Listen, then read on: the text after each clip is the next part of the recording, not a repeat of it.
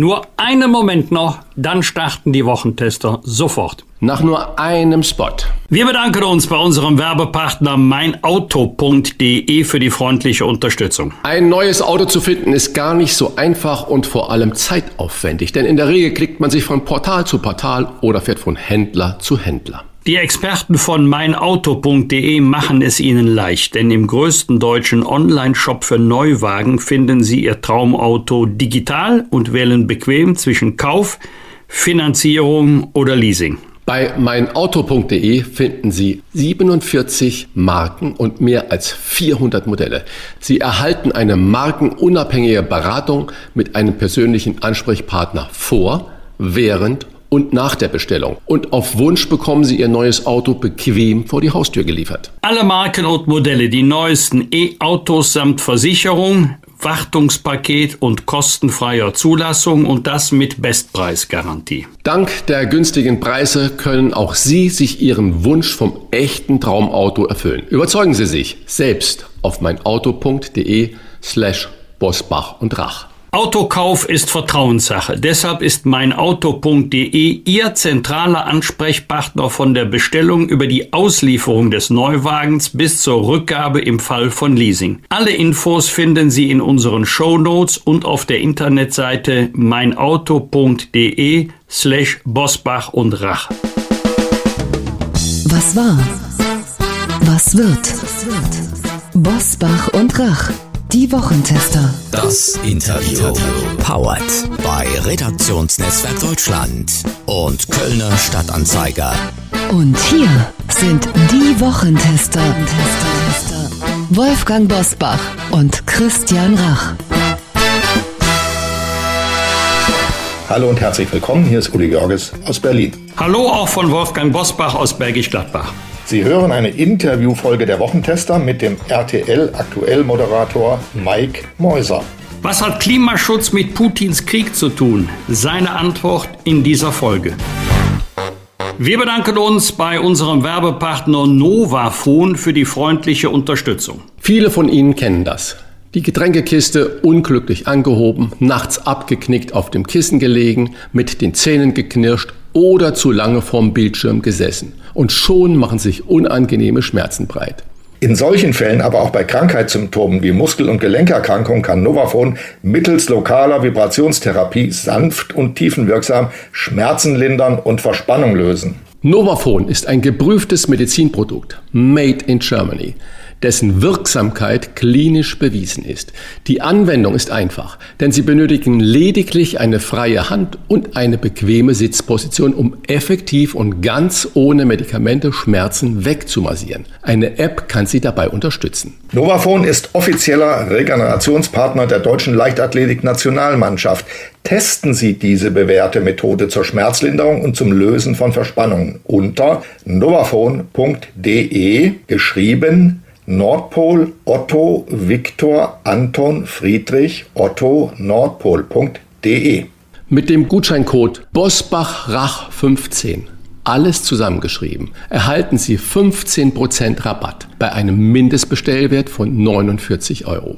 Das Angebot gilt bis zum 30.06.2022. Hier noch einmal der Gutscheincode. Bosbach-Rach in einem Wort geschrieben, 15 direkt dran. Bosbach-Rach 15. Groß und zusammengeschrieben. Alle Infos zu Novafone und den entsprechenden Link zu unserem Bosbach und Rach Angebot finden Sie selbstverständlich auch in unseren Show Notes.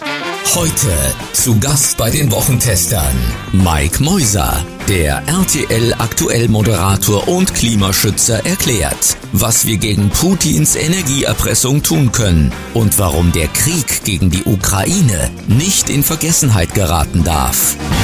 Seit Putins Kriegserklärung an die Ukraine ist er das Gesicht von RTL aktuell in diversen Sondersendungen über Putins Krieg, aber er ist auch seit vielen Jahren Fachmann bei RTL für Fragen des Klimas was Putins Krieg mit dem Klimaschutz zu tun hat und wie wir uns alle gegen die Energieerpressung wehren können. Das verrät er uns jetzt und wir sprechen darüber, warum dieser Krieg nicht in Vergessenheit geraten darf. Herzlich willkommen bei den Wochentestern Mike Mäuser. Guten Morgen, vielen Dank für diese nette Einladung und Einführung. Es wird noch viel besser. Klimaschützen kinderleicht heißt Ihr aktuelles Buch, das mehr mit Wladimir Putin zu tun hat, als man auf den ersten Blick denkt. Es mag für den einen oder anderen Hörer zynisch klingen, aber könnte man nicht sagen, Putin tut mit seiner Gas- und Ölerpressung gerade sehr viel für den Klimaschutz? Ja, ich bin das schon mal gefragt worden. Ich finde tatsächlich der erste Impuls, den ich habe, ist, äh, das ist zynisch, weil da wirklich Millionen Menschen in Leid gestürzt werden. Äh, man kann ja nicht nur sagen täglich, sondern stündlich und minütlich. Ich weiß, worauf es hinausläuft. Wir haben endlich verstanden, das, was äh, Expertinnen wie äh, Claudia Kempfert schon seit Jahren sagen, dass wir uns unabhängig machen müssen von diesem russischen Gas und russischen Kohle und Öl. Das hat er definitiv vorangetrieben. Man muss ja nur unserem Wirtschaftsminister und Vizekanzler Habeck zuhören, der das ja ganz prominent auch vertritt. Wir müssen da raus, wir müssen weg von diesen fossilen Energien und uns unabhängig machen, weil Menschen wie Putin das als Waffe einsetzen. Insofern, ja, hat er was getan. Aber bin da nicht wirklich glücklich drüber. Was, was mit unserem Buch zu tun hat, Klimaschützen Kinderleicht, hat letztens ein Kollege zu mir gesagt, warum macht ihr nicht einen Aufkleber drauf, Putin ärgern Kinderleicht? ähm, geht in die gleiche Richtung, wäre mir aber auch zu zynisch. Ja, noch eine kleine Nachfrage. Könnte Deutschland nicht sehr viel mehr tun äh, beim Ausstieg aus Öl, Gas und Kohle, als es jetzt tut? Und bei aller Würdigung der nach außen getragenen Anstrengungen. Aber die Bundesbank hat gerade berechnet, dass ähm, die deutsche Konjunktur nur um zwei Prozent einbrechen würde. Einbrechen möchte ich da gar nicht sagen. Während der Corona-Krise 2020 ist die deutsche ja. Wirtschaft um 4,9 Prozent geschrumpft. Und wenn wir jetzt das Gas abstellen würden, wären es nur 2 Prozent. Und es wäre auch nicht sofort weg, das Gas. Wir haben ja noch in den Lagerbeständen Luft bis Jahresende. Also müssten mhm. wir nicht jetzt zumal Polen und Bulgarien von Russland abgestraft werden, jetzt die Kraft aufbringen zu sagen, wir auch nicht mehr. Ja, also ich finde prinzipiell mehr, mehr geht immer. Ich muss aber ehrlich sagen, da, da bin ich nicht so tief drin, wie es Wirtschaftsminister und Energieminister sein muss, hoffentlich. Ähm, das kann ich aber auch nicht beurteilen. Ich bin in diesen ganzen Hintergrundgesprächen nicht drin. Ich kenne Analysen ja von der Bundesbank, es gibt ja auch die Analysen vom Deutschen Institut äh, für Wirtschaftsforschung von Claudia Kempfert, die alle sagen, wir können das schaffen und äh, es ist stemmbar. Ich äh, habe auch äh, einen Zweifel, ich weiß auch nicht, warum das nicht vorangeht, aber es muss ja einen guten Grund geben, denn dass er nicht handelt, das zeigt er ja deutlich. Und ich glaube, er würde gerne handeln. Insofern ja, also ich, das verstehe ich tatsächlich nicht, aber mir, mir fehlen da wahrscheinlich auch einfach viele Zugänge. Möglicherweise liegt es auch daran, dass er knapp eine Milliarde pro Tag bekommt für das, was aus Russland äh, geliefert wird. Das ist also unglaublich, doch ja wirtschaftlich zu einem jedenfalls erheblichen Teil äh, von diesen Geldzuflüssen abhängig ist.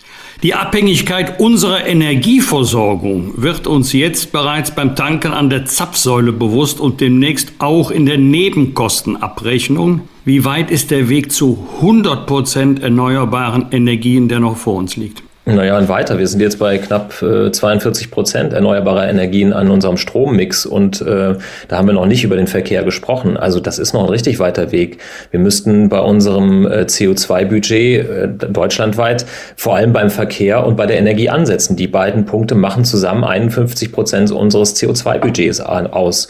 Und da könnte man tatsächlich mehr machen. Ich habe mir letztens sehr viele Freunde gemacht, als ich in einem anderen Interview gefragt wurde, äh, was ich vom Tempolimit halte. Und finde es irgendwie nicht nachvollziehbar, dass wir, ähm, wir sind zwar keine direkte Kriegspartei, aber Europa ist im Krieg und Deutschland ist Teil Europas und wir, wir diskutieren über Waffenlieferungen und wir schaffen es nicht, ein Tempolimit von 130 auf der Autobahn einzuführen. Das verstehe ich nicht. Da gibt es ja Menschen, die mir sagen, ich sei egoistisch, wenn ich das ähm, fordere. Ich fordere es gar nicht. Ich, ich verstehe nur nicht, warum wir es nicht einführen, weil das könnte man ja relativ schnell umsetzen und das hätte spürbaren Effekt. Es gibt ja auch eine Petition, die sogar noch weitergehend fordert, 100 100 auf der Autobahn. Und ich war jetzt äh, eine Woche in Holland, da fährt man nur 100 auf der Autobahn. Ab 19 Uhr darf man 120. Und ehrlich gesagt, man kommt damit hin. Also es ist ja möglich. Und in einer so äh, Krisensituation, in der wir gerade leben, dieser Kontinent, diese einfache Lösung nicht wenigstens anzupacken, das verstehe ich nicht. Mir liegt eine andere Frage näher, um das nochmal mal anzuschließen, an die Autofrage. Ich lebe in Berlin. Ich habe jetzt mehrfach Elektroautos gefahren, finde die Dinger wunderbar. Es ist ein sehr viel angenehmeres Fahren, finde ich, als in einem Verbrenner rumzukurven. Mhm. Aber die Infrastruktur ist eben erbärmlich. Man findet ja kaum eine funktionierende Zapfsäule für Elektrizität, eine Ladesäule. Also Deutschland, das Land der Telefonlöcher, da gibt es ja immer noch jede Menge, obwohl wir das schon seit 20 Jahren hören, dass die endlich mal beseitigt werden sollten, bringt es auch nicht fertig, eine funktionierende Infrastruktur für Elektroautos herzustellen. Und ich sehe auch keine Anstrengung, jedenfalls nicht in Berlin. Nirgendwo sehe ich die in Berlin. Da wären Sie, lieber Herr Meuser, vielleicht als Verbündeter ganz wertvoll, wenn wir über dieses Thema mehr reden würden. Oh, unbedingt, unbedingt. Da gibt es ja auch äh, viele Hinweise. Also ich glaube tatsächlich in den Städten müsste man ja auch ein bisschen drüber reden, braucht man in der Stadt wirklich Individualverkehr so? Äh, oder müsste man da nicht den öffentlichen Nahverkehr deutlich stärker ausbauen? Ich habe ja lange in Berlin gelebt und fand es immer schwierig, mit dem Auto einen Parkplatz zu finden und bin dann auch äh, ab und zu mal auf äh, E-Autos ausgewichen äh, und dann muss man auch wieder einen Parkplatz finden und so weiter. Also in meiner jetzigen Situation auf dem Land, in einer mittel, ja, kleineren Stadt zwischen Köln und Düsseldorf, mit einer Solaranlage auf dem Dach und einer Zapfsäule sozusagen direkt am Haus, ist das was ganz anderes. Also da funktioniert das natürlich. Und ich kann auch sagen, auf die langen Strecken funktionieren. Wenn wir für unsere Klima-Update-Drehs nach Hamburg fahren oder so, versuchen wir immer so CO2-sparsam wie möglich unterwegs zu sein und nehmen dann oft auch mein E-Auto. Und das funktioniert ganz gut. In den Städten, ja, scheint tatsächlich ein Problem zu sein. Ist jetzt nicht ganz meine Lebenswelt, aber ähm, da würde ich ja fast vermuten, dass es doch einfacher ist, mit dem Ausbau der öffentlichen äh, Nahverkehrsmittel mehr zu erreichen. Das kommt ja auch nicht voran. Aber das ist eine Spezialität von Berlin. Reden wir nicht ja. über Berlin. Wenn Finanzminister Christian Lindner erneuerbare Energien heute als Freiheitsenergien bezeichnet, ist ja schon ein interessanter Begriff. Fantastisch. Musste es zu dieser Erkenntnis erst einen grausamen Krieg geben? Ich glaube nicht, aber ich glaube, sie, dieser grausame Krieg hat das befördert. Das war ja das, was wir auch am Anfang der Sendung besprochen haben. Ich hatte mit äh, Robert Habeck in einem Interview darüber gesprochen, als das Osterpaket kam und diese ersten großen Maßnahmen äh, angekündigt wurden, ob das jetzt nur wegen des Krieges passiert. Und dann hat er gesagt, nein, da gibt es schon seit den Koalitionsgesprächen langfristige Planungen und wir konnten es jetzt nur schneller machen. Ich glaube tatsächlich, ähm, dass das geholfen hat, so zynisch wie auch immer man das äh, empfinden mag und auch so sollte, ähm, dass wir endlich verstanden haben. Es ist so ein bisschen wie, wenn uns jemand mit, dem, mit der flachen Hand an den Hinterkopf haut und sagt, jetzt wach doch mal auf, guck doch mal, wo stehen wir denn? Denn wir wären ja viel weiter gewesen. Also ich habe letztens noch mit einem Experten in, vom Fraunhofer Institut gesprochen und der sagte auch, wir, wir hätten mit der Solarenergie schon viel weiter sein können, als wir es jetzt sind.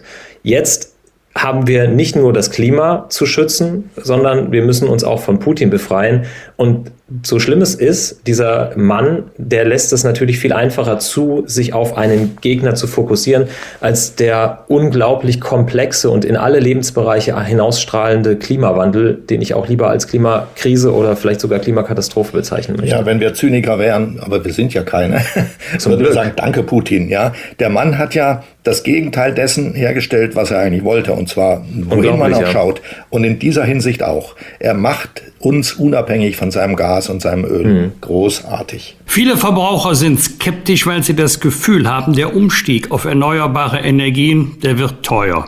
Streicht man alle Fördergelder, sind zum Beispiel E-Autos wirkliche Luxus, Karossen eher Bestandteil von Dienstwagenflotten. Was ist an diesem Argument dran? Das sehe ich so nicht. Ich sehe immer mehr, auch hier auf dem Land, äh, Menschen, die kein Dienstwagenauto haben. Bei, bei Dienstwagen finde ich eher das Problem, sind die Hybridautos ein Problem. Denn die sind ganz oft äh, ja nur ein Feigenblatt. Da hat man einen Elektromotor, den man auch, äh, womit man dann auch noch den Otto- oder Dieselmotor mitschleppen muss, der Gewicht hat und der dann entsprechend äh, auch zu Buche fällt.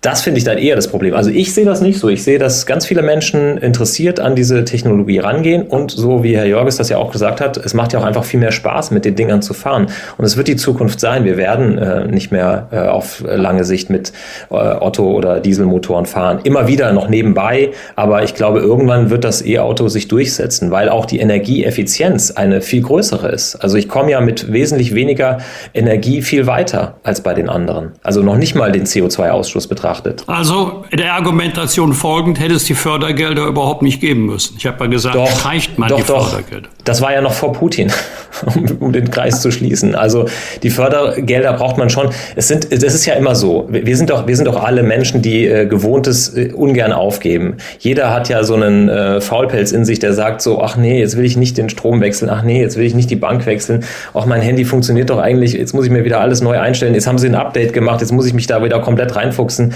Und das ist ja so eine Überforderung unserer komplexen Welt. Und da ist es natürlich klar, dass man dreimal drüber nachdenkt, äh, kaufe ich mir jetzt diese neue Technologie, mit der ich noch überhaupt keine Ahnung habe und ich nicht weiß, äh, kriege ich da unterwegs auch genügend Strom. Da brauchte es, glaube ich, schon so einen Anreiz. Wobei ich ähm, Wolfgang Bosbach beispringen muss. Ich bin selber einen Hybrid gefahren, ähm, einige Wochen, weil mein eigenes Auto in der Werkstatt war. Man ja auch keine Ersatzteile mehr heutzutage, ja wirklich ernsthaft. Jedenfalls, diese Hybridfahrzeuge sind, ähm, die sind erkennbar äh, äh konstruiert worden, damit die Käufer Steuergelder abgreifen. Denn die fahren mhm. 80 ähm, oder 90 Kilometer elektrisch und dann Ach, wieder mit Verbrennungsmotor, wenn es viel ist. Das ist zunächst mal, wenn man losfährt, dann, äh, man fährt elektrisch, das ist sehr angenehm, aber dann ist es gleich zu Ende. Man fährt wieder mit Verbrennungsmotor und die Verbrennungsmotoren sind kleiner, als sie wären, wenn das Auto kein Hybrid wäre. Richtig. Das heißt, das ist, das stinkt noch mehr, es macht mehr Abgas und äh, der Motor muss halt mehr schuften. Das ist ja. ein völlig krankes Konzept ja. und Gott lobt Aus beiden Welten die, das Schlechteste. Ja, das wird jetzt abgeknipst, die Förderung, finden Sie richtig, oder? Ja, das finde ich richtig. Es gibt ja auch äh, Kollegen von mir, die das recherchiert haben, dass äh, viele, die haben dann einen, äh, ein Stromkabel, das noch in Originalverpackung drin liegt, weil das nie benutzt wurde. Also das finde ich auch. Das ist, es gibt natürlich ähm, äh, Menschen, die, die für längere Strecken dann äh, das nicht schaffen anders, ähm, die dann sagen, wir fahren dann in der Stadt, aber zumindest elektrisch. Aber ehrlich gesagt, ähm, wir müssen eigentlich die Ladesäuleninfrastruktur ausbauen. Und wir wären ja auch ohne, ähm, muss man ihm jetzt leider zugutehalten, ohne äh, Elon Musk auch nicht so weit, wie wir heute wären. Ne? Also äh, der hat von Anfang an gesagt, wir, äh, wenn, wenn es keine Ladesäuleninfrastruktur gibt, dann äh, liefere ich die mit meinen Autos mit aus. Und die deutschen Hersteller haben immer gesagt, na ja, erstmal müssen die Ladesäulen kommen.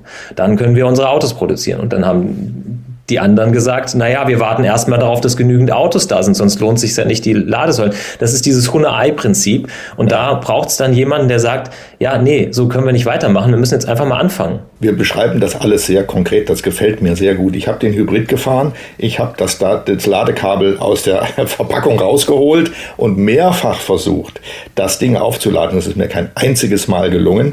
Weil Sie haben es zumindest versucht. Ich habe es mehrfach versucht, weil ich wollte ja mehr als nur maximal 80 Kilometer damit fahren.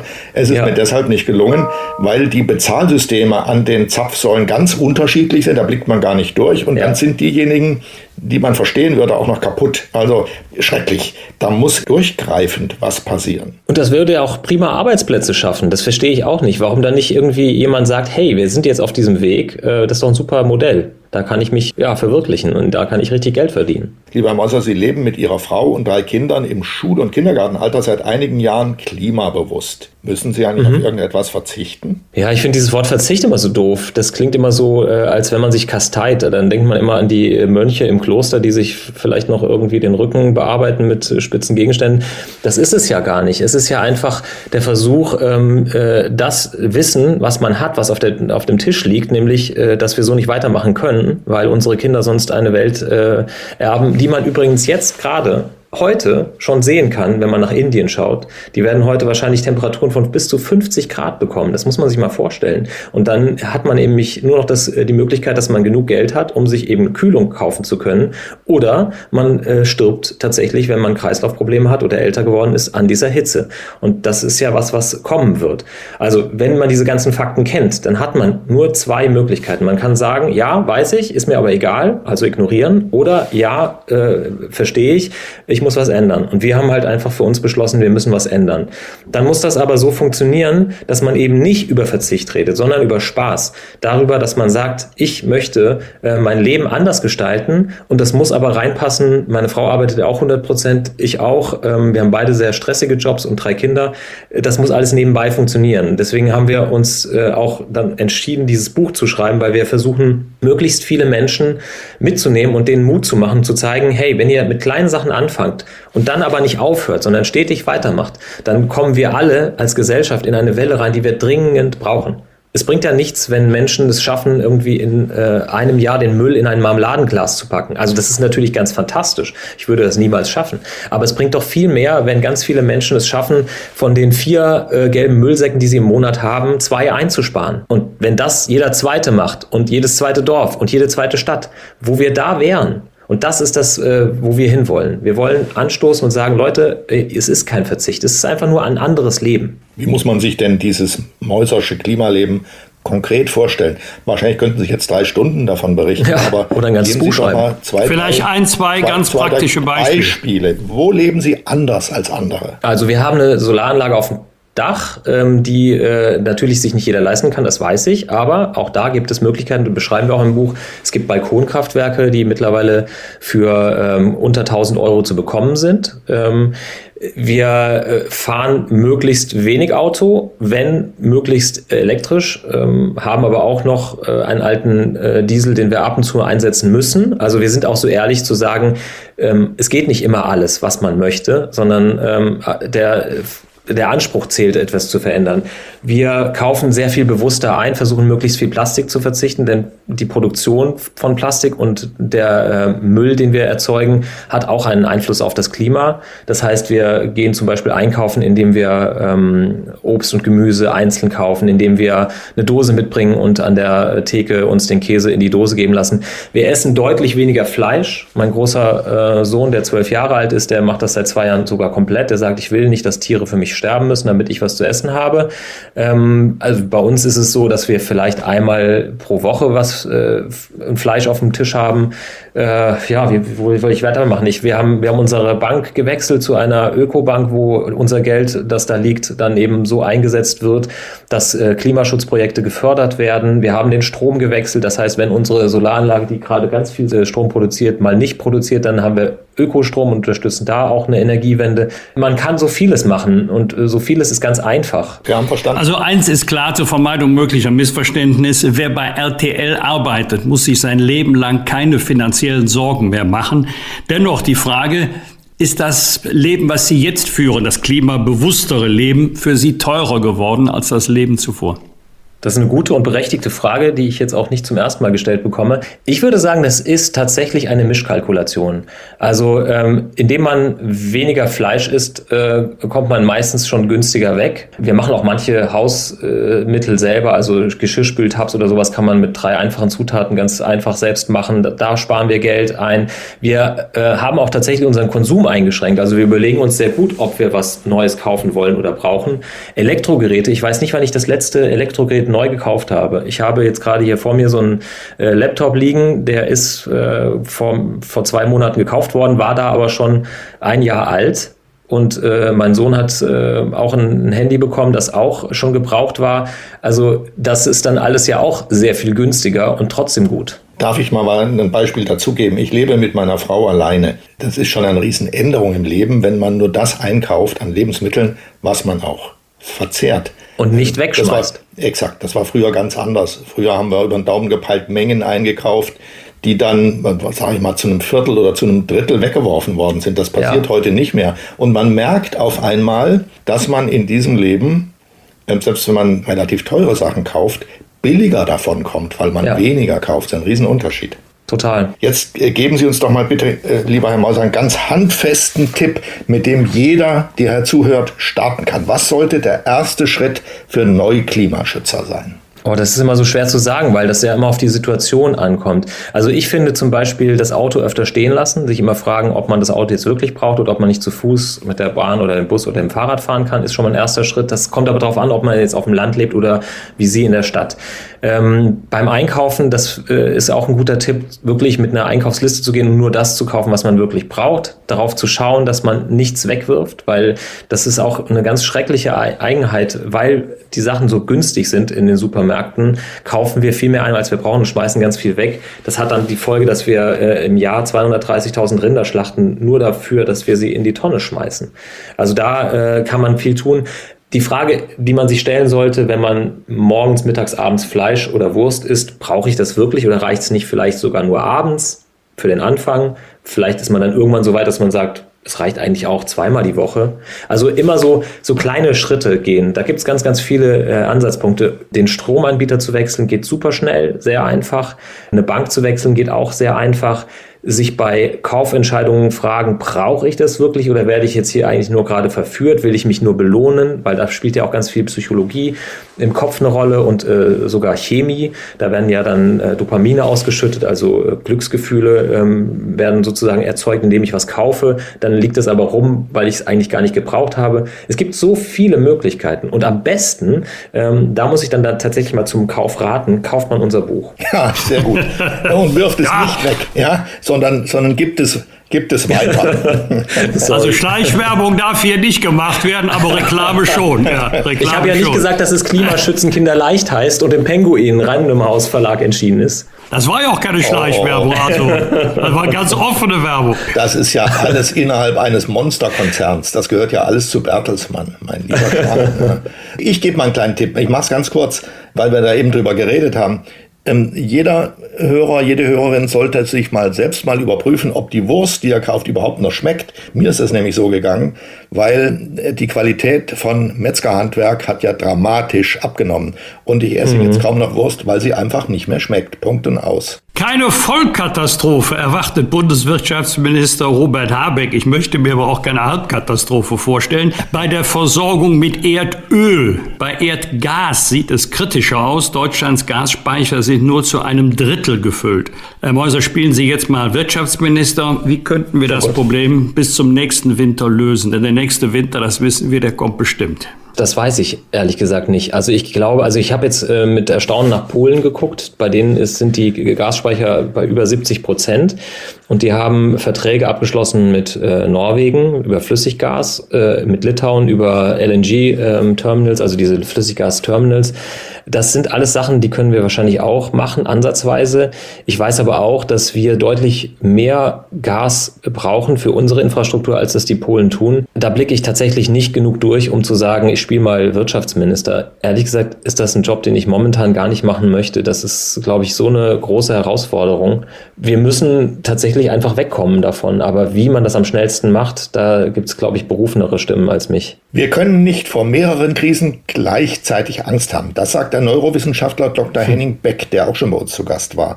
Die Menschen sind durch Schrecken wie Corona, Wirtschaftskrise und Krieg ziemlich ausgelaugt und angespannt. Wie ja. wollen Sie denn nun wieder mit der Gletscherschmelze kommen? Ja, komme ich ja gar nicht. Ich komme ja nicht damit. Ich komme ja damit, dass, dass wir unser Leben verändern und dass es Spaß machen soll und, und auch kann.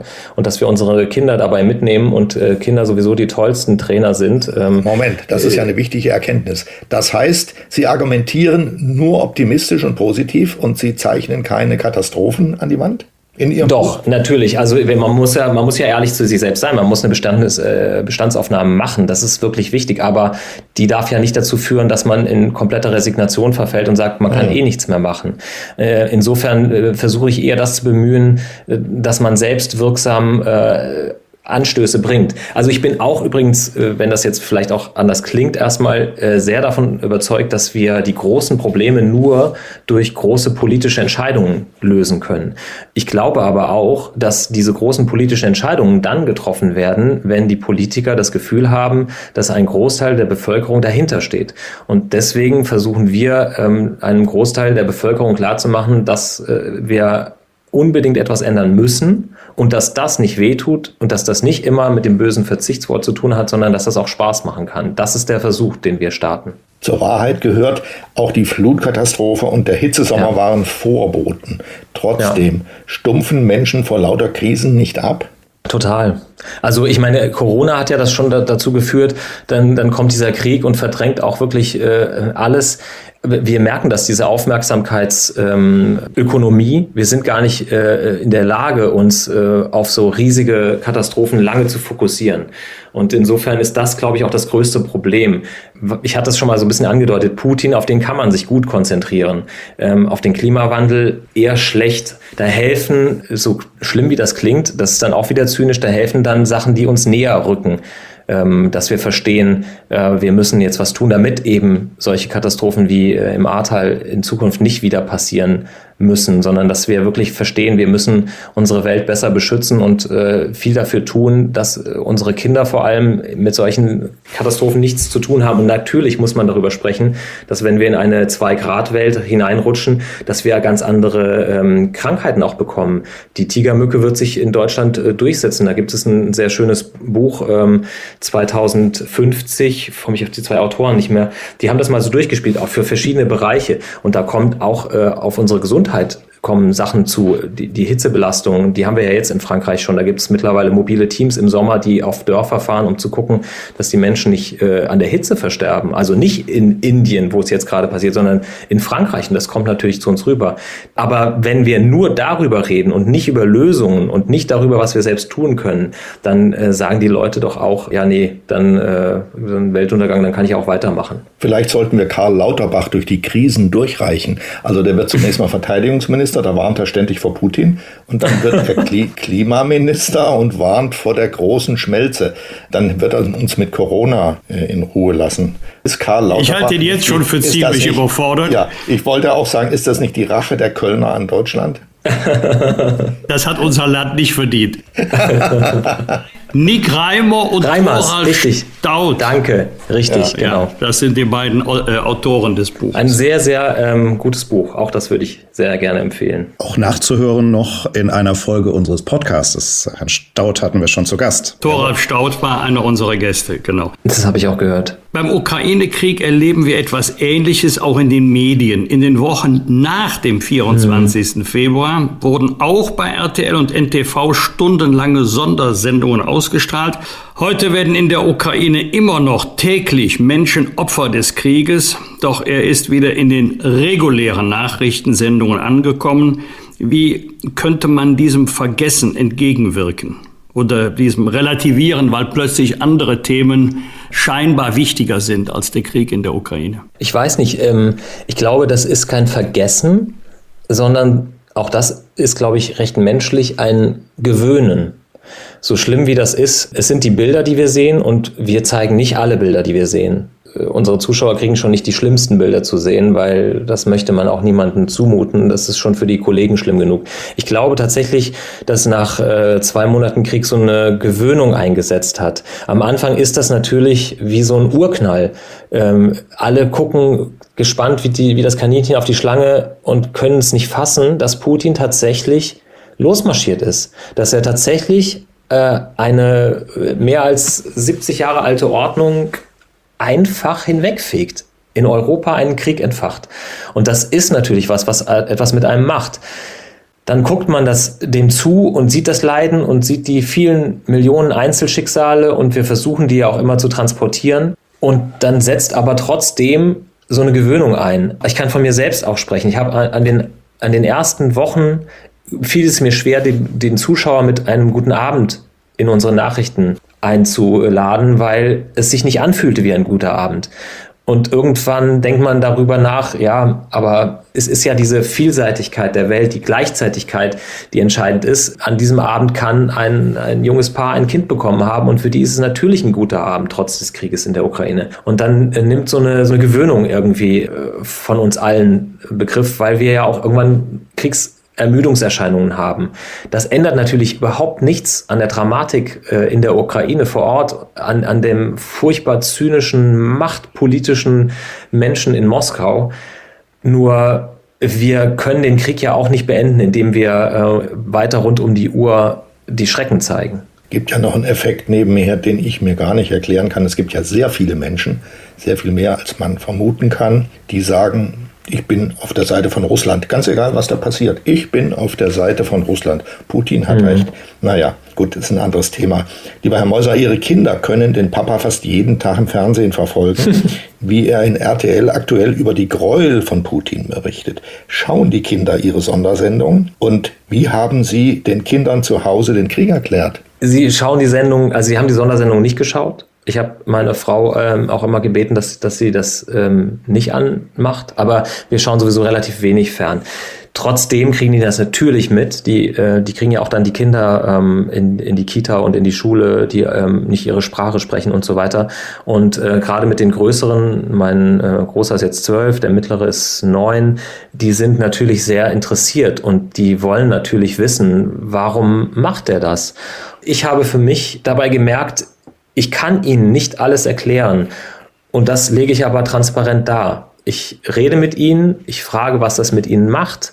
Ich frage nach Ängsten und Sorgen und versuche mit Ihnen ganz offen darüber zu sprechen, sage Ihnen auch, dass ich das nicht fassen kann und ähm, dass wir das einfach ganz lange nicht hatten, dass selbst Oma und Opa das nicht erlebt haben.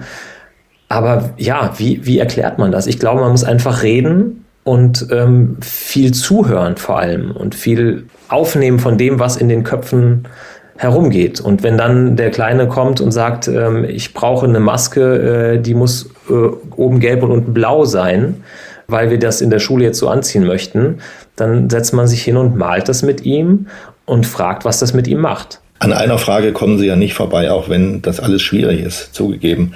Wenn die Kinder fragen, warum macht der Putin das? Was Tja. antworten Sie denn dann? Weil er die Ukraine schlucken will? Und was sagen Sie da verständlich? Ich habe versucht, Ihnen zu erklären, dass er ähm, versucht, äh, mehr Macht zu haben. Also dass er, dass er mehr, mehr will, als er jetzt hat. Und das ist was, was Kinder schon verstehen. Also das kriegen sie ja auch in, in der Kita mit, dass äh, man mehr haben will. Und ich habe ihnen auch gesagt, es ist aber ähm, nicht in Ordnung, weil die anderen wollen nichts abgeben. Und äh, statt dass man sich hinsetzt und darüber redet äh, und den Streit schlichtet, es gibt halt keinen Erzieher oder keinen Lehrer, der von oben auf die Streitenden einwirken kann. Habe versucht, das in so ein Bild zu kleiden. Ob es gelungen ist, weiß man nicht. Also ich, ich habe zumindest das Gefühl, dass meine Kinder nicht äh, panisch durch die Gegend laufen, ähm, weil Papa ihnen das nicht erklären konnte. Aber klar machen die sich Sorgen. Und ehrlich gesagt war mein Impuls, ich war direkt in diesem, an diesem ersten Wochenende, wo wir dann fünf Stunden durchgesendet haben und wo dann in einer Redaktion ja auch so ein ähm, Geist entsteht, alle ziehen an einem Strang, es ist wahnsinnig äh, viel Adrenalin im Spiel und so. Und man ist ja auch sozusagen nein, das klingt immer so blöd, aber so ein bisschen angetan davon, dass man äh, so viel schaffen kann als äh, Gemeinschaft, als Redaktionsgemeinschaft, dass wir das jetzt alles schaffen, dass wir fünf Stunden am Stück durchsenden. Und dann ist man in so einem Flow drin und dann kommt auf einmal die Nachricht, Putin hat seine Atomstreitkräfte in Alarmbereitschaft versetzt und man sitzt da und guckt raus und guckt auf den Rhein und auf den Dom und denkt, scheiße, ich will meine Kinder sehen. Also das ist eine ganz schlimme Zeit gewesen. Ich habe das, das Glück, dass ich diesen Job schon sehr, sehr lange mache und dass ich dann immer so einen Mantel anhabe, der sehr dicht ist. Aber der hat immer diese kleinen Stellen. Es gab noch eine andere Stelle, wo ich auch gescheitert bin, professionell, in dem äh, das Ablassen. Das war, als ein Vater seine Tochter, die so alt war wie meine Tochter, und seine Frau verabschiedet hat, unter Tränen sie in den Bus gesteckt hat und die dann geflüchtet sind und er in den Krieg gezogen ist. Das sind so Sachen, damit muss man erstmal klarkommen. Sie haben eben einen Satz so by the way gesagt, der eigentlich aufregend ist. Da sagt der Fernsehmann Mike Mäuser, wir schauen sowieso wenig Fernsehen. Das finde ich ja aufregend. Das heißt, Sie schauen nicht mal, Sie schauen nicht mal RTL. Sie haben dann vermutlich auch nicht die Passion geschaut, dieses Osterspektakel, ähm, das ich für das schrecklichste Stück Fernsehen halte, was ich je gesehen habe. Aber RTL ist sehr stolz darauf. Ich will aber jetzt da nicht in diese Richtung stochern. Warum schauen Sie so wenig Fernsehen? Weil ähm, es Studien gibt darüber, dass Medienkonsum bei Kindern eingeschränkt sein muss. Ganz einfach. Und weil ich bei jeder Untersuchung äh, für meine Kinder gefragt werde, wie viele Minuten schauen ihre Kinder fern oder schauen Film oder nutzen ein iPad oder dürfen was spielen. Äh, und ich jedes Mal äh, mit Erstaunen, also be beziehungsweise erstaunte Ärzte vor mir habe, die sagen so, wirklich so wenig oder sagen sie das jetzt nur? Und ich einfach davon ausgehe, dass meine Kinder andere Sachen machen sollten.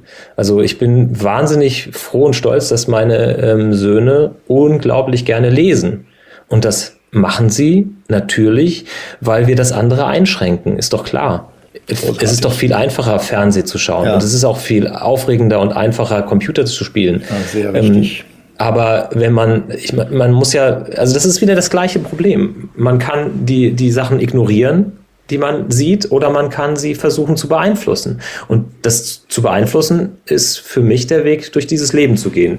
Das ist ja, nicht immer der einfache Weg. Gibt es denn, gibt es ein Zeitkonto für die Kinder? Die ja. dürfen pro Tag so und so lange gucken oder ja. pro Woche? Ja. Und was sie dann gucken, kontrollieren Sie ja auch noch. Ja, also wir versuchen auch, und äh, da, das ist aber dann auch immer ein Verhandeln mit den Kindern, damit die Kinder auch wirklich das Gefühl haben, sie dürfen mitbestimmen wir versuchen das immer so ein bisschen in der Waage zu halten. Also, dass, dass sie irgend, irgendwelche Quatsch-Comics gucken, äh, aber dass sie dann auch mal, äh, ich weiß nicht, Peter Lustig als Löwenzahn, nee, Fritz Fuchs ist der Junge, ähm, oder ähm, die Sendung mit der Maus, wo man irgendwie erklärt, wie eine Solaranlage funktioniert. Also wir versuchen dann immer wieder auch zu sagen, wollt ihr nicht das heute mal gucken und dann ähm, auch mal mit ein bisschen mehr Nachdruck. Jetzt habt ihr schon so viel von den anderen Sachen geguckt. Also auch da versuchen wir auf Augenhöhe, wenn man das machen kann. Also ich meine, am Ende ist es nicht auf Augenhöhe, weil am Ende entscheiden die Eltern, aber doch zumindest zu versuchen, die Kinder mitzunehmen und ihnen auch einen gewissen Spielraum einzuräumen und ihnen somit auch zu zeigen, dass das sinnvoll ist und nicht nur, weil Papa sagt oder weil Mama sagt, dass das so gemacht werden muss. Was hat Klimaschutz mit Putins Krieg zu tun und wie können wir dem Kreml-Diktator alle zumindest ein bisschen gegen das Schienbein treten? Das hat uns RTL-Nachrichtenmoderator Mike Mäuser erklärt.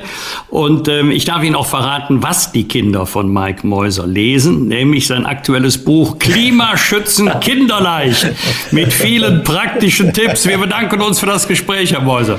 Und ich habe zu danken. Fragen und Anregungen für Bosbach und Rach? Kontakt at diewochentester.de unser heutiger Werbepartner ist die Süddeutsche Klassenlotterie SKL. Wir bedanken uns für die freundliche Unterstützung. Was verbinden Sie mit der SKL? Millionengewinne, staatliche Garantie oder Jörg Pilawa? Volltreffer. Doch wie die SKL funktioniert, das wissen die wenigsten. Und das wollen wir ändern. Die SKL ist eine Lotterie für ganz Deutschland. Jeden Tag können Sie bei der SKL mindestens eine Million Euro gewinnen und das staatlich garantiert. Das Besondere an einer Klassenlotterie ist, dass die Gewinne von Monat zu Monat steigen. Die Lotterie nimmt also immer mehr Fahrt auf und läuft über einen Zeitraum von sechs Monaten. Das Spielprinzip, entweder Sie setzen mutig alles auf ein Los und erhöhen so den möglichen Gewinn, oder Sie setzen auf mehrere Losanteile und erhöhen so Ihre Gewinnchancen. Mitspielen ist ganz einfach. Bestellen Sie Ihr Los im Internet unter skl.de slash gewinnen und warten Sie in Ruhe auf Ihr Glück. Start der nächsten Lotterie ist am 1. Juni 2022. Deshalb ist jetzt genau der richtige Zeitpunkt, um einzusteigen. Hier noch einmal die Internetadresse für Ihr persönliches SKL-Los. skl.de slash gewinnen. Wir wünschen Ihnen viel Glück. Bitte beachten Sie, Spielteilnahme ab 18. Glücksspiel kann süchtig machen. Infos auf skl.de slash Spielsucht. Das waren die Wochentester. Das Interview mit Unterstützung von Kölner Stadtanzeiger und Redaktionsnetzwerk Deutschland. Wenn Sie Kritik, Lob oder einfach nur eine Anregung für unseren Podcast haben, schreiben Sie uns bitte auf unserer Internet- und auf unserer Facebook-Seite. Fragen gerne per Mail an kontakt@diewochentester.de und wenn Sie uns auf einer der Podcast-Plattformen abonnieren und liken, dann freuen wir uns ganz besonders. Danke für Ihre Zeit. Die neue reguläre Folge hören Sie am Freitag, Punkt 7 Uhr. Bitte die Wochentester einschalten. Was war? Was wird? Wolfgang Bosbach und Christian Rach sind die Wochentester. Ein maßgenau Podcast. Powered bei Redaktionsnetzwerk Deutschland und Kölner Stadtanzeiger.